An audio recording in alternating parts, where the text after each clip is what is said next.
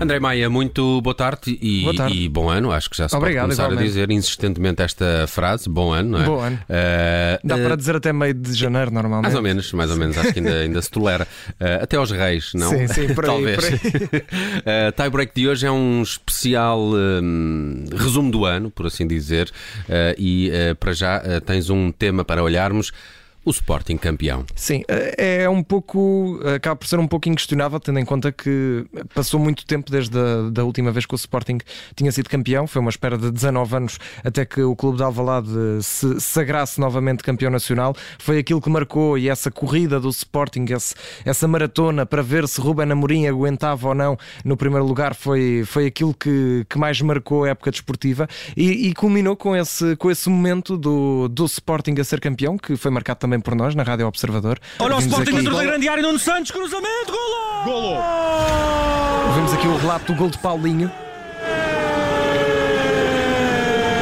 Está aberto o marcador em Alvalade. Na altura, eh, relatado pelo nosso jornalista João Filipe Cruz, eh, e numa altura em que também os estádios ainda estavam sem adeptos, eh, e daí não ouvirmos também este ecoar que fel- felizmente ultimamente já temos ouvido nos nossos relatos, mas foi o João Filipe Cruz e também o Miguel Videira que, que tem estado aqui connosco que fizeram o relato deste jogo e, e foi depois aquilo que vimos, as ruas completamente cheias, principalmente em Lisboa, mas um pouco por todo o país, depois também com essa polémica em relação aos festejos, mas foi aquilo que marcou o ano principal, mas houve outros temas, eh, desde, desde a tensão, por exemplo, do Luís Filipe Vieira, eh, quando ainda era presidente do Benfica, desde até à questão eh, da, da organização ou não dos Jogos Olímpicos, à própria realização dos mesmos, até à eliminação de Portugal, por exemplo, do Europeu, mas aqui ouvimos esse que para mim é o grande momento do ano, eh, a consagração do Sporting como campeão nacional. Muitos anos depois, 19, não é? Exatamente. 19 anos depois, o Sporting campeão é um dos momentos que marca seguramente o desporto em eh, 2021. E agora avançamos para o momento do ano. Há aqui um, eh, obviamente, em destaque e, e fizeste bem em destacá-lo, Nemias Queta, primeira portuguesa a estrear-se na NBA. Sim, foi no dia 17 de dezembro de 2021, portanto não entrou por pouco neste, neste nosso tie-break. Foi no dia 17, já, já na madrugada, dia 18 em Portugal, já era dia 18 no nosso país. eh, e o Golden One Center em Sacramento viu então essa estreia de Nemias Queta, o primeiro português da história na, na NBA. Entrou no jogo entre os Sacramento Kings e os Memphis Grizzlies, eh, numa, numa partida em que os Sacramento até, até foram derrotados, mas eh, fica para a história com Queta aos 22 anos, ele já tinha sido escolhido para o draft seis meses antes, ficou na posição número 39, teve ali seis meses de espera e ouvimos aqui também esse momento da estreia do português. acima de tudo, está preparado para fazer o. fazer Não era, não Não era, era aqui. este o som. Não era, não era este o som, mas, mas temos outro momento para compensar, não é? Que é o teu, Nelson. Ah, o meu momento do, do ano é a última curva eh, da última corrida de Fórmula 1 que dá o campeonato a Max Verstappen e, e que E- deixa Lewis Hamilton ali eh, a morrer na curva, não, é? Não, na, não na praia, mas é um, é um momento interessante. Tens também E aí um- temos o som certo, acho eu. Vamos ver. lá Deixem-nos lutar, deixem-nos estar mesmo, dentro do pista. Com Lewis. Hamilton rapidamente a responder a Max Verstappen. Verstappen vai tentar manter aquela linha de trajetória pelo interior da curva número 9, com o Lewis Hamilton a não conseguir. E Verstappen pode ter segurado o Mundial de Pilotos, o seu primeiro Mundial de Pilotos. Consegue segurar porque o Lewis Hamilton Eu imagino pé vai ser a mesmo bolsa de oxigênio que o Oscar deve ter precisado para fazer este relato.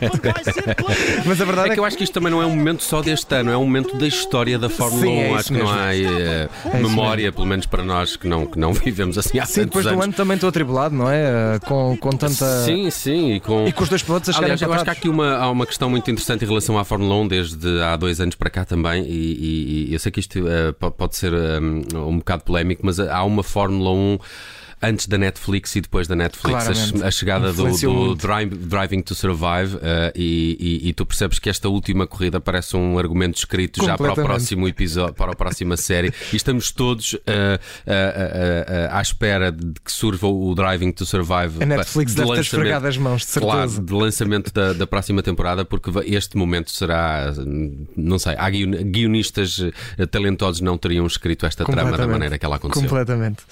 Avançamos para o número. Avançamos para o número e tens um aqui que também me interessa. São quatro. As medalhas olímpicas é a melhor prestação de sempre de Portugal nos Jogos Olímpicos. Sim, é, é, é inegável. É outro, é outro dos casos que podia estar não só no momento, como podia estar na, no tema do ano, como podia estar, neste caso, no número. Preferimos pôr no número, que são quatro medalhas eh, para Portugal, quatro medalhas olímpicas.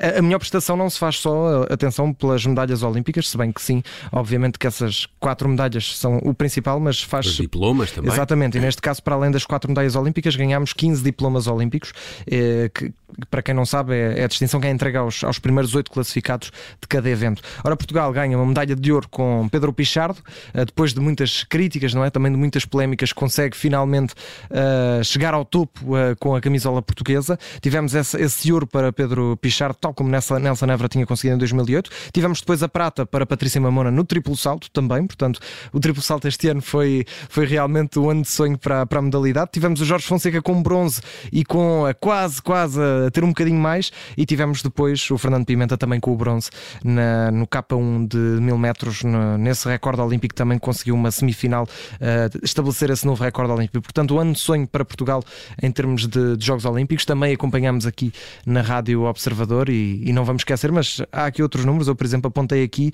uh, podemos estar também a falar e podemos aqui destacar muito rapidamente também o facto de termos o Stephen Curry a conseguir bater o recorde do número de triplos da história da NBA, já que falámos há pouco do Esqueta. Uh, não só bateu o recorde, como ainda o aumentou e já ultrapassou a marca dos 3 mil triplos, que, é uma coisa absurda. Conseguiu 3 mil triplos uh, agora na, na, última derrota dos Golden State Warriors frente aos, aos Denver Nuggets.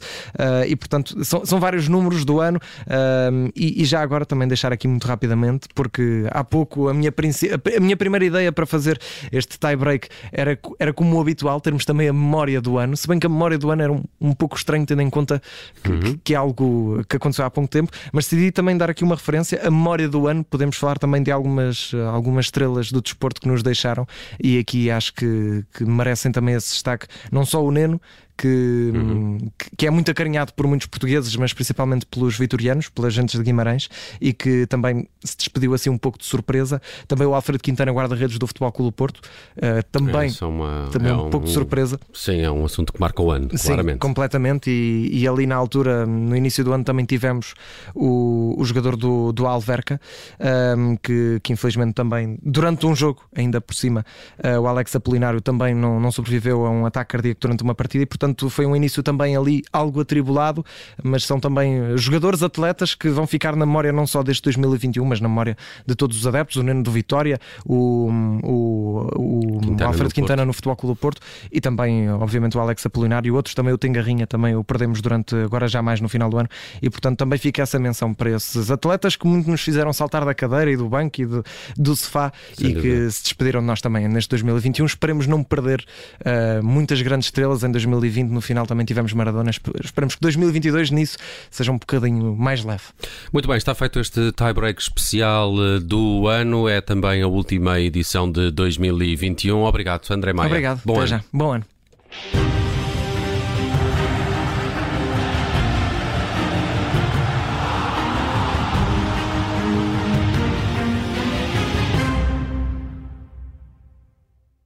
Rádio Observador.